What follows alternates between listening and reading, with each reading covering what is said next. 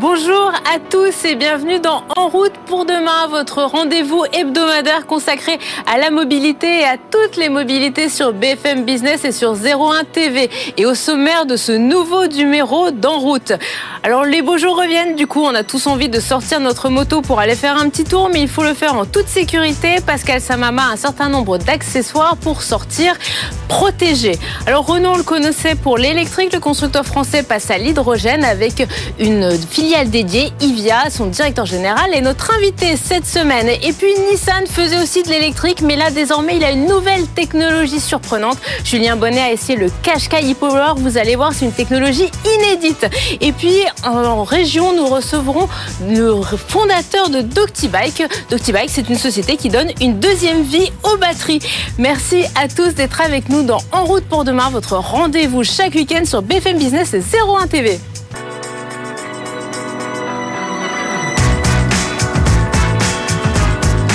BFM Business et 01 TV présente En route pour demain.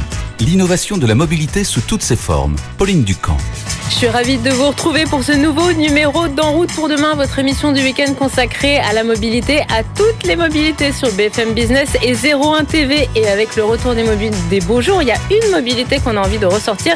C'est la moto qu'on a envie de sortir du garage pour aller faire un petit tour. Bonjour Pascal. Bonjour Pauline. Alors t'es pas venu en plateau avec ta moto, mais t'es venu avec tous les accessoires pour qu'on puisse ressortir, faire des petits tours dans la nature, mais en toute sécurité. Alors je vois, on a un casque, on a un pantalon. Le but c'est vraiment la sécurité avant tout. On n'a pas qu'un pantalon, on a aussi un legging, un sous-vêtement. Bon, bref, il y a un tas d'accessoires. C'est des accessoires. Comment on les a choisis? Bah Parce que c'est des sociétés françaises qui les ont fait, sauf le legging qui est belge mais c'est un cousin, on va dire. Donc euh, aucun souci. Non, en fait, c'est des équipements qui sont totalement étonnants. Ce jean, par exemple, il est en armalite. C'est euh, le l'inventeur de l'armalite. C'est une toile hautement euh, résistante. C'est quelque chose d'incroyable qui a créé Aujourd'hui, sa marque de jean qui s'appelle euh, Bolitzer. Et c'est un jean qui est totalement indéchirable, qui résiste à l'abrasion.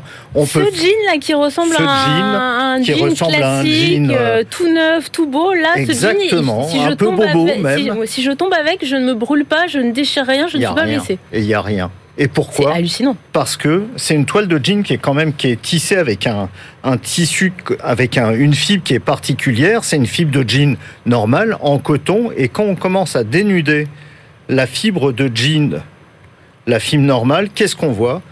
On a un petit fil, un en plastique c'est une technologie qui vient de l'aéronautique, qui est utilisée aussi dans, dans le spatial. C'est un, c'est un, une fibre qui résiste à l'abrasion, qui est, qui est aussi dure que l'acier. On peut utiliser son jean, par exemple, pour tracter une remorque. On l'attache par les jambes.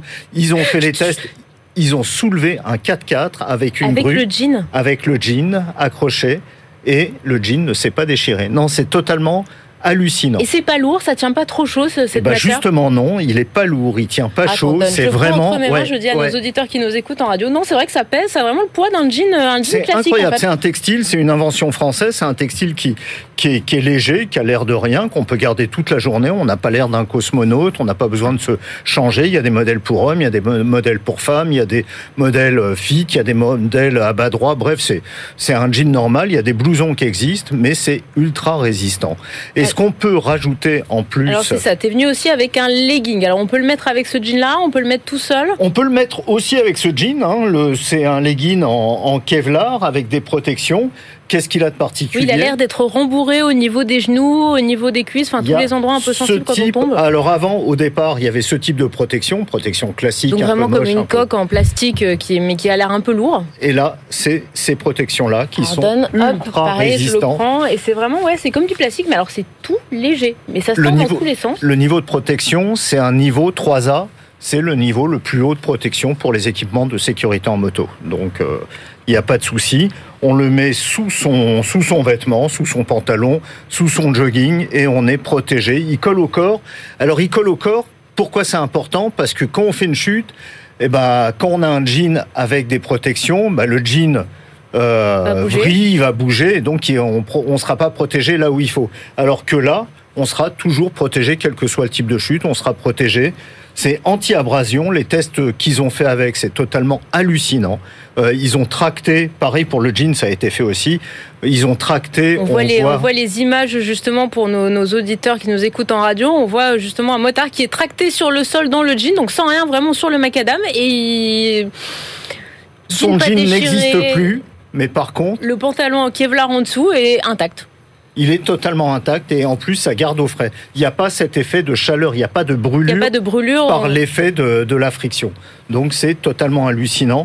Euh, on va parler des prix, 300 euros le jean environ. Il y en a des moins chers parce que il y a des déclinaisons pour les cyclistes, pour les gens qui font de la trottinette.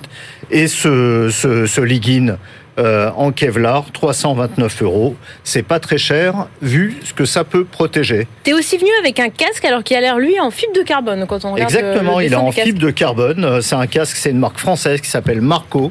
Euh, c'est une marque qui existe depuis pas très longtemps, depuis 5 ans. Ils font des casques de moto, des casques de vélo. Leur patte, c'est d'avoir un, design un peu sympa. Ils s'adressent à une clientèle urbaine. Ils font aussi des casques. le casque est assez stylé quand même. Il est assez stylé, on peut le dire. Euh, donc, mais c'est un casque en carbone qui est complètement euh, pourquoi le carbone? Parce que c'est ultra résistant au choc et c'est à la fois ultra léger je te laisse essayer. Je le prends. Effectivement, ouais, c'est vrai qu'il est, euh, il est vraiment très, très de moto qui fait environ à peine euh, un chouille plus d'un kilo. C'est, c'est quand même impressionnant pour un casque intégral. Et alors, pareil, côté euh, un peu dur, mais qui a l'air aussi léger, t'es venu avec un sac à dos, Pascal, mais un sac à dos en dur. Alors, c'est un sac à dos qui sert de dorsale. Il est homologué, hein, il est homologué. C'est pas juste quelque chose qui. C'est un sac à dos qui protège le dos et qui protège aussi le contenu, tout ce qu'on peut mettre dans le sac. On peut se balader, on peut mettre le U de sa moto. C'est ultra dangereux de se balader avec un U. En cas de chute, on se brise le dos. On peut mettre un appareil photo. Il y a des poches pour mettre ordinateur. En cas de chute, ça ne craint rien. Il y a des tests qui ont été faits. Ils ont tapé. Euh, c'est alors la marque. La marque, c'est Hérode. Euh, c'est vieux comme Hérode, c'est made in France. C'est un tissu, c'est une matière euh, balistique. Ça veut dire que on peut essayer de, de, de l'attaquer au couteau. Donc on imagine euh, ça résiste à quasi tout, peut-être pas aux balles évidemment, mais ça, ça résiste à quasi tout. C'est totalement imperméable. Ils ont fait des tests en projetant des, des trompes d'eau sur le sac à l'intérieur. Ils ont mis du papier, tout, ressort nickel, et surtout, on est parfaitement protégé. Alors on est parfaitement protégé. Pourquoi? Bah Parce que le, le, le sac épouse bien la forme du dos, est totalement fixé. Il y a des systèmes de fixation. Les systèmes de fixation sont intéressants parce qu'on peut même les manipuler avec des grandes motos. Donc c'est en fait c'est si on veut se balader tranquillement avec une veste normale tout en étant protégé. On, prend ce sac. Juste on prix, prix ce sac Le prix du sac, ça démarre à 300 euros et avec un tas d'accessoires pour le rendre plus pratique, etc., ça peut monter autour de 450 euros. Eh ben merci beaucoup Pascal Samoa pour ce shopping reprise de la moto au printemps. On passe tout de suite à l'invité de la semaine. BFM Business et 01 TV présente En route pour demain, l'invité. Alors on connaissait Renault pour la voiture électrique, il faudra bientôt compter sur le constructeur aux losanges pour la voiture à hydrogène, le véhicule à hydrogène. David Olderbach, bonjour. Bonjour Pauline. Vous êtes directeur général d'IVIA. Alors IVIA, c'est une toute nouvelle société qui est dédiée à l'hydrogène chez Renault. Tout à fait. Donc IVIA a été créé en juin 2021, il y a à peu près 10 mois. Et effectivement, c'est une co-entreprise entre Renault, que tout le monde connaît, et Plug Power, qui est le leader mondial de l'hydrogène. Alors là, il y a quelques jours, vous avez inauguré donc à Flins. Flins, c'est cette usine en région parisienne qui jusqu'à présent faisait des Zoé, qui maintenant va être reconvertie pour devenir cette refactory, c'est-à-dire faire de l'économie circulaire, faire en fait toutes les mobilités de demain. Et vous êtes installé là-bas, vous allez avoir quoi? Une, une ligne de montage de véhicules à hydrogène? Alors nous allons effectivement nous, nous, faisons partie de la Refactory et le pilier Ré-Énergie et donc nous avons inauguré la semaine passée une ligne d'assemblage de piles à combustible. À la fin de l'année, nous allons euh, commencer l'assemblage également des stations de recharge hydrogène. Et puis ultérieurement, nous aurons la capacité de fabriquer également des électrolyseurs. Parce que la particularité d'IVIA, c'est non seulement la mobilité, dont vous parlez euh, au travers du Renault Master de Renault, mais également tout l'écosystème hydrogène, la station, l'hydrogène et l'électrolyseur. En fait, vous arrivez clé en main et vous fournissez aux clients euh, de A à Z, je veux passer à l'hydrogène, vous fournissez tout pour y passer. C'est exactement ça, c'est exactement ça. Donc en fonction du, client, nous allons faire un diagnostic et l'accompagner pour dans, dans, dans sa transition énergétique le véhicule bien sûr, mais après, euh, selon ses besoins, euh, la station ou l'hydrogène. Alors ces masters, ce sont plutôt des gros utilitaires. Il y a, a priori, il y a plusieurs euh, versions. Il y a des versions plutôt transport de personnes, il y a aussi des versions plutôt transport de, de marchandises. pourquoi vous êtes focalisé sur d'abord le master avant d'aller chercher peut-être, je sais pas, du, du berlingot, d'utilitaire plus petit ou peut-être du véhicule beaucoup plus important, plus industriel? C'est une très très bonne question. En fait, l'hydrogène vient compléter l'offre électrique. D'accord? Donc euh, aujourd'hui, un, Renault Kangoo fait euh, quasiment 300 km d'autonomie. Donc, il remplit une grande majorité des usages. Quand vous montez en, volume, en, surface, euh, l'aérodynamique de ce genre de camion n'est pas idéale, on va dire, pour, pour l'efficience énergétique. Et donc, c'est là qu'on rencontre un problème d'autonomie. Donc, l'électrique fonctionne dans certains cas d'usage, quand on fait de faibles roulages, mais dès qu'on a un usage intensif, c'est difficile. Et la majorité des propriétaires professionnels de Renault Master sont euh, des usages intensifs. Donc c'est là que euh, notre offre a toute sa pertinence. Usage intensif, ça veut dire quoi? C'est plusieurs centaines de kilomètres par jour? C'est ou, ou, beaucoup de kilomètres, ou de la haute vitesse quand euh, en fait le, livreur part de son centre livreur, va dans le centre-ville, il a 40 minutes de, à haute vitesse, et ça c'est vraiment très impactant en termes de charge pour, si on n'est qu'en mode batterie. Sur cette, sur cette ligne d'assemblage que vous allez avoir à faire, donc vous allez faire les piles à combustible, euh, les véhicules, eux, ils seront assemblés où? Et ces piles à combustible, c'est une techno Renault, c'est une techno qui vient de Plug Power? Est-ce que vous pouvez nous expliquer un petit peu le, la genèse? donc nous sommes euh, aussi une, entreprise française basée en France. On s'appuie sur quatre sites, deux sites en propre qui sont le centre d'études et le siège qui est à Villiers-Saint-Frédéric, au même endroit que Renault et son bureau d'études pour les véhicules utilitaires. Nous avons donc euh, la, ligne euh, d'assemblage que nous commençons à, rendre opérationnelle à Flins, et nous avons, nous utilisons euh, l'usine de Bâtilly qui fabrique les Renault Master, donc ils nous envoient les voitures incomplètes, et en fait on fait l'intégration de tout ça, donc de la voiture, du moteur électrique, la batterie et des éléments qu'on aura fabriqués, ainsi que les réservoirs qui nous viennent de Forestia, une entreprise française. Et on fait ça à Gretz Herminvilliers, c'est une filiale de Renault. Alors l'hydrogène, on sait que c'est euh, voilà beaucoup de constructeurs euh, dessus, donc Renault bien évidemment ici aujourd'hui. Euh, il y a une question de prix puisque aujourd'hui un véhicule à hydrogène ça a quand même un certain coût. Je parle même pas du coût d'installation de la station qu'il va falloir rentabiliser. Aujourd'hui en termes de prix, un master à hydrogène ça coûte combien? Et de quelle manière vous arrivez à aider vos clients à financer justement ces installations? Donc aujourd'hui, c'est cher. Il ne faut pas s'en cacher. Aujourd'hui, c'est cher. Ça coûte combien un master à hydrogène? Alors, on n'a pas encore communiqué sur les prix c'est en préparation. Et alors, d'une part, on va euh, offrir bien sûr des offres de financement pour euh, prendre ça de, manière mensuelle, avec tout un service, la prévente et, et, également l'approvisionnement d'hydrogène. Donc ça, c'est une première façon de le regarder. Après, ce qu'il faut bien comprendre, c'est que l'hydrogène, on est au début de l'aventure. La technologie existe depuis longtemps, mais pas en production importante. Donc ce sont des petites séries, d'où les coûts importants. On voit que le marché, et, pas seulement la mobilité, mais tout le marché hydrogène est en train de, se développer fortement jusqu'à 2030-2035. Et donc on, sait que les coûts ne vont pas diminuer de quelques pourcents par an, mais on va diviser les coûts chaque année un petit peu comme euh, les, petites mémoires électroniques ou euh, voilà. Donc c'est le, principe est là. Et par ailleurs, euh, ce que je peux vous dire, c'est qu'aujourd'hui, avec ce qui est en train de se passer sur le diesel, eh bien, il vous il vous faut 24 euros pour faire 100 km en diesel et euh, aujourd'hui, c'est 24 euros en hydrogène aussi. Donc finalement, avec la hausse des prix du pétrole, ce que vous êtes en train de me dire, c'est que euh, l'hydrogène est déjà finalement compétitif pour le client final, à la pompe. À la pompe, aujourd'hui, tout à fait. Donc il faut 2 kg d'hydrogène pour faire 100 km avec un Renault Master.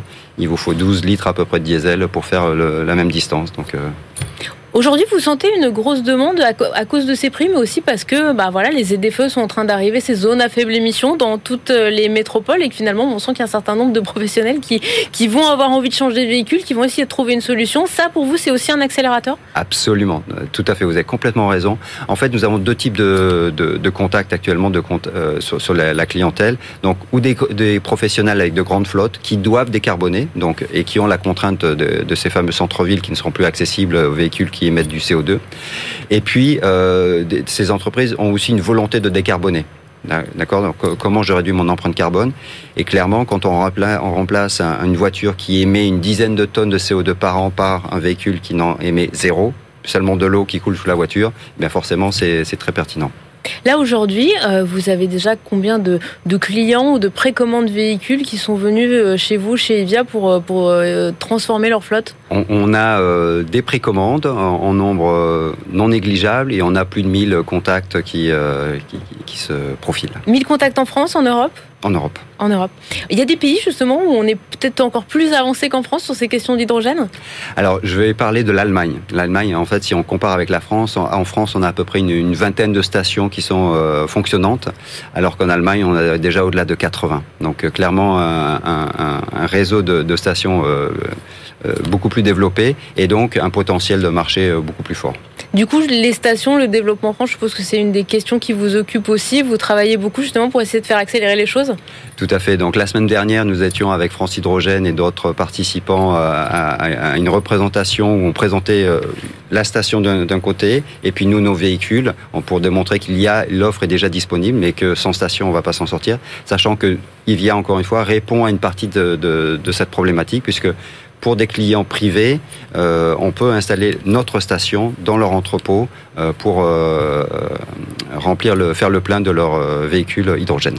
Bien, David Olderbach, merci beaucoup d'avoir été aujourd'hui avec nous. On passe tout de suite à l'essai de la semaine. Et pour cet essai, on va rester dans la galaxie de l'alliance Renault-Nissan. On va parler cette fois-ci du côté Nissan où on travaille aussi sur l'électromobilité, les hybrides rechargeables, non rechargeables, la voiture électrique à batterie, bien sûr. Mais Nissan propose aussi une nouvelle technologie qui est inédite en Europe. C'est une voiture électrique, mais finalement, il faudra quand même faire le plein d'essence. Alors, euh, cette technologie, ça s'appelle l'e-Power. Julien Bonnet et Olivier Mélan l'ont déjà testé avec le Qashqai. BFM Business et 01 TV présente En route pour demain, l'essai.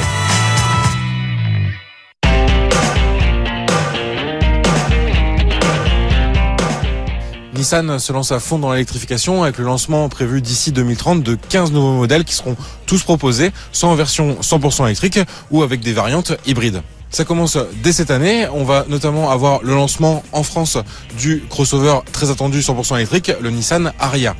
Donc l'Aria, pour rappel, c'est le cousin en fait de la Megane E-Tech. Hein. Il repose sur la même plateforme, mais avec une version vraiment japonaise hein, du petit SUV euh, lancé par Renault en début d'année. Sur le Juke, dont la deuxième génération a été lancée fin 2019 en France, c'est une nouvelle motorisation qui fait son apparition et on la connaît bien en France puisqu'il s'agit de la motorisation E-Tech non rechargeable. Hein. Donc euh, elle est notamment présente sur l'offre de Renault, donc sur la Clio, le Capture ou sur le futur SUV Austral. Hein. donc le principe, il est assez simple, un peu façon Toyota, c'est de l'hybride auto-rechargeable. On va pas pouvoir la brancher, mais c'est vraiment le mouvement des roues qui va au fur et à mesure recharger la batterie. Mais la vraie nouveauté en termes de motorisation et une exclusivité pour Nissan, ça sera sur le Qashqai qui a été lancé l'an dernier. Donc c'est une motorisation que Nissan a baptisée e-Power. En fait, c'est une voiture électrique, mais je vais pas pouvoir la brancher pour la recharger. En fait, sous le capot, il y a un moteur thermique qui va jouer le rôle de groupe électrogène pour recharger en continu la batterie lorsque je roule. Mais tout ça, on vous l'explique au volant.